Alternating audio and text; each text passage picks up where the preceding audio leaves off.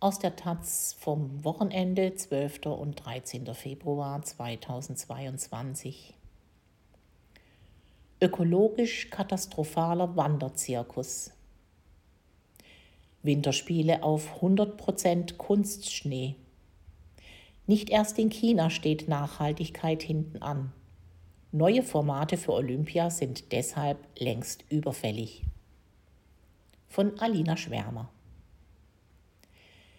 Die braunen Hänge zwischen den Skipisten und Loipen sieht man auf den Fernsehbildern nur selten. Routiniert fangen die Kameras ein verschneites Winterwunderland ein, weiße Pisten vor weißen Hängen. Wie Mehlspuren aber ziehen sich die Bänder von Kunstschnee durch eine staubtrockene braune Bergregion. Zum ersten Mal finden die Winterspiele wohl zu 100 Prozent auf Kunstschnee statt, weil man sie in eine Region gegeben hat, in der es kaum regnet, geschweige denn schneit. Die ökologische Bilanz dieser Olympischen Spiele wird, dafür muss man keine Prophetin sein, trotz einiger Bemühungen wieder einmal verheerend sein. Ein enormer Wasserverbrauch für hunderte Schneekanonen, die Zerstörung im Naturschutzgebiet Songshan, Neubauprojekte, deren zukünftiger Nutzen mehr als unsicher ist. Die Pisten für Ski-Alpinrennen, die Skisprungschanze, für die 1500 Menschen umgesiedelt wurden, die Bobbahn für über 2 Milliarden Euro, das neue Biathlonzentrum ohne Weiternutzung und das neue Skilanglaufzentrum. Über all das wurde berichtet. Der deutsche Biathlet Erik Lesser schrieb, zu wissen, wie diese Gegend zuvor ausgesehen hat, macht mich so traurig. All das für drei Wochen. Es ist an der Zeit, angesichts der Klimakatastrophe und der ökologischen Zerstörung das Format Olympia grundsätzlich zu überdenken. Und Zeit für ein Ende des Wanderzirkus. Viel Kritik in puncto Nachhaltigkeit fokussiert sich aktuell auf China als Gastgeber. Die fehlende chinesische Wintersporttradition zum Beispiel, weswegen viele Städten neu gebaut werden, und die Autokratie, durch die kein Raum für Proteste ist. Aber das ökologische Desaster ist weder ein chinesisches Spezifikum noch Spezifikum einer Autokratie.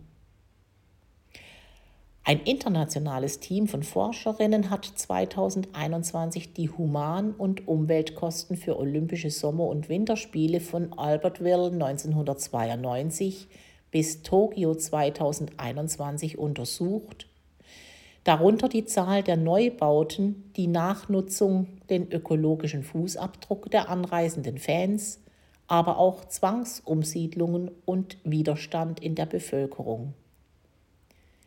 Die Bilanz? Die Spiele seien ökonomisch, ökologisch und sozial über die Zeit immer schädlicher geworden. Wer die Chefbehörde IOC und ihren Größenwahn kennt, den überrascht das nicht. Mit 16 Wettbewerben starteten 1924 die ersten Winterspiele in Chamonix. In Peking sind es 109. Die Zahl der Athletinnen hat sich derweil mehr als verzehnfacht. Von Mal zu Mal werden die Spiele größer, galaktischer, teurer. Für jede Nachnutzung, die gelingt, veröden in Rio, Athen oder Turin Geisterstadien, Olympiaparks und megalomanische Investitionsruinen. Die Spiele im demokratischen Tokio waren laut Studie ökologisch fast ebenso desaströs wie Sochi. Das vielgelobte London 2012 schnitt im Gesamtranking schlechter ab als Peking 2008. Demokratie schützt vor Zerstörung nicht, wo Wachstum das Prinzip ist. Diese Spiele des 20. Jahrhunderts brauchen dringend ein neues Konzept. Das heißt auch, feste Stätten. Olympia ist ein Wanderzirkus, allerdings einer, der das Zelt nicht mitbringt. Es ist durchaus ein Fortschritt, dass Nachhaltigkeit bei der Infrastruktur zunehmend mitgedacht wird. Peking 2022 verwendet Sportstätten von 2008 wie das Vogelnest und die Schwimmhalle Watercube wieder. London 2012 ließ bemerkenswert viele Sporthallen nach den Spielen wieder zurückbauen. Aber warum überhaupt wird ständig neu gebaut, wenn doch woanders fertige Anlagen bereitstehen? Schon mit Blick auf die Ressourcen ist das absurd. Und das gilt für Winterspiele umso mehr, denn sie brauchen rare Gebilde wie Skisprungschanzen und Bobbahnen, die nach der Veranstaltung fast keinen Nutzen für die Bevölkerung mehr bringen. Die Zahl der hobbymäßigen Skeletonis und Skispringerinnen ist bekanntlich begrenzt. Auch ökonomisch bleiben die Versprechen vom großen Wachstum oft leer. Die Alpenschutzkommission Skipra, die sich gegen erneute Winterspiele in den Alpenstandorten wendet, schreibt, es gebe zwar einen oft kurzfristigen Boom der Bauwirtschaft, aber keinen einzigen Beleg für eine langfristige positive Wirtschaftsentwicklung vor Ort. Stattdessen komme es eher zu einem Strohfeuer und steigenden Lebenshaltungs- und Mietkosten, steigenden Bodenpreisen und Überkapazitäten in der Hotelbranche ohne langfristige Nachfrage. Forscherinnen fordern längst nicht jedes Mal einen anderen Ort mit dem Bau einer komplett neuen Infrastruktur für die Spiele zu beauftragen, sondern zwischen einer kleinen Auswahl von Austragungsorten zu rotieren sodass dieselben Anlagen wiederholt genutzt werden können. Das ist überfällig und im Sport nicht ohne Vorbild. Die relativ neuen Finals, bei denen die Titelkämpfe vieler deutscher Sportarten gebündelt stattfinden, wurden bisher jedes Jahr in Berlin ausgetragen. Niemand käme auf die Idee, in Bremerhaven eine neue Leichtathletikarena zu bauen, weil die Stadt auch mal dran sein soll die Pokalfinals im Fußball haben feste Standorte und Berlin oder Wembley wurden gerade dadurch zu Kultstätten. Wo aber würden bei Olympia diese festen Städten stehen? Das aktuell häufig angebrachte Argument etwa alpiner Tradition, die angeblich wertvoller sein soll als Neubauten in China, ist Heuchelei. Denn die Ungleichheit ist kein Zufall.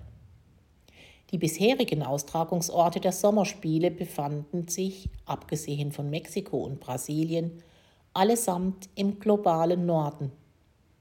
Kein afrikanischer Staat hat jemals Olympische Spiele ausgerichtet, ebenso wenig die arabischen Staaten. Auch in Zentral- oder Südostasien fanden die Spiele noch niemals statt, was angesichts der bombastischen Kosten, der nötigen Lobbypower, der geringen Kaufkraft des Publikums und der benötigten Infrastruktur nicht weiter verwunderlich ist. Radikal verkleinerte Spiele sind nicht nur aus Nachhaltigkeitsgründen nötig.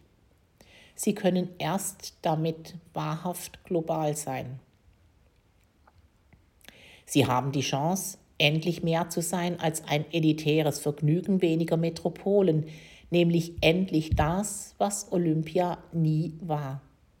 Echte Weltspiele. Mit dem Internationalen Olympischen Komitee IOC wird das nicht machbar sein, auch nicht unter dem vor Gigantismus strotzenden Label Olympia. Feste Standorte freilich bringen ein Problem mit sich wie mit Menschenrechtsverletzungen umgehen. Was tun, wenn ein bisher einigermaßen sympathischer Dauerstandort plötzlich eine schlimme Regierung bekommt? Eine subversive Lösung wäre diese. Gemeinsame Ausrichtung durch Regionen statt eines Staates. Nicht durch die Staatsmacht selbst, sondern durch Nichtregierungsorganisationen, Bürgerinnenvereinigungen, Umweltgruppen, mit einem von allen teilnehmenden Nationen bereitgestellten Budget. Das alles würde dramatisch die Chancen auf ein Turnier steigern, das der lokalen Bevölkerung nützt statt schadet. Es würde das unangenehme nationale Propagandagetöse, das alle Spiele umgibt, von vornherein ausschließen. So könnte ein historischer Kulturraum gemeinsam Spiele austragen oder auch nur ein gemeinsamer geografischer Raum. Nachhaltige Andenspiele, Donauspiele, südostasiatische Spiele. Die Fußball-EM 2021, die in elf Staaten stattfand, bot Ausrichtern wie Ungarn und Aserbaidschan deutlich weniger Selbstinszenierungsfläche, als es eine ungarische EM getan hätte. Wer dem Nationalstaat den Sport nimmt, befreit ihn aus der unlösbaren Debattenschleife über Boykotte, die vor allem den Boykottierenden ein gutes Gefühl geben, politisch aber meist wirkungslos sind. Und ein Sport ohne IOC und Nationalstaat wird fairer. Menschenrechtliche Anforderungen ans Turnier oder rote Linien lassen sich besser einfordern und leichter durchsetzen, wenn benachbarte Regionen bereitstehen, um einzuspringen. Rotierende, panregionale Spiele an festen Städten wären sofort umsetzbar, denn mehrere Ausrichter sind bei Winterspielen erlaubt, bei den Sommerspielen in Ausnahmefällen gestattet. Und die Klimakatastrophe schafft ohnehin eine neue Realität. Laut einer aktuellen internationalen Studie wird ohne eine drastische Verringerung der weltweiten Treibhausgasemissionen nur eine der insgesamt 21 Städte, die bisher Gastgeber der Olympischen Winterspiele waren, in der Lage sein, bis zum Ende dieses Jahrhunderts zuverlässig faire und sichere Bedingungen für Winterspiele zu bieten. Die Prognosen werden rasant schlechter. Im Jahr 2014 galten noch sechs Städte als mittelfristig stabil. In Europa, so die Studie, seien die meisten Standorte 2050 selbst im Best-Case-Szenario untauglich.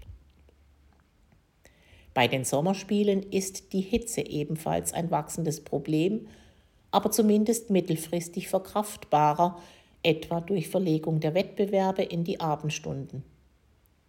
Dauernde Wanderung an klimatisch ungeeignete Orte kann der Wintersport sich nicht mehr leisten. Es braucht eine kleine, möglichst langfristige, schneefeste Auswahl. Das hilft jedoch nur, wenn wir gleichzeitig ein neues Konzept für radikal geschrumpfte Spiele und für neue Winterspiele entwickeln. Die aktuellen stammen aus einem kühleren Zeitalter. Indoor-Sportarten wie Eisschnelllauf und Eishockey lassen sich womöglich eher in eine erhitzte Welt hinüberretten. Skisport dagegen hat langfristig keine Zukunft. In Italien wurden schon 2017 rund 87 Prozent der Pisten mit Kunstschnee beschneit, in Österreich 70 Prozent.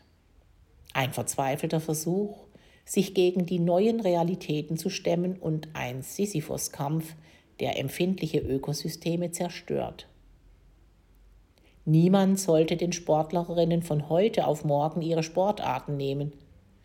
Aber wir müssen sie und uns darauf vorbereiten, mittelfristig ganz andere Winterspiele abzuhalten. Alina Schwärmer ist freie Sportjournalistin. Zum ersten Mal hat sie die Spiele verfolgt, als sie 2000 in Sydney stattfanden und war vor allem von den russischen Turnerinnen fasziniert.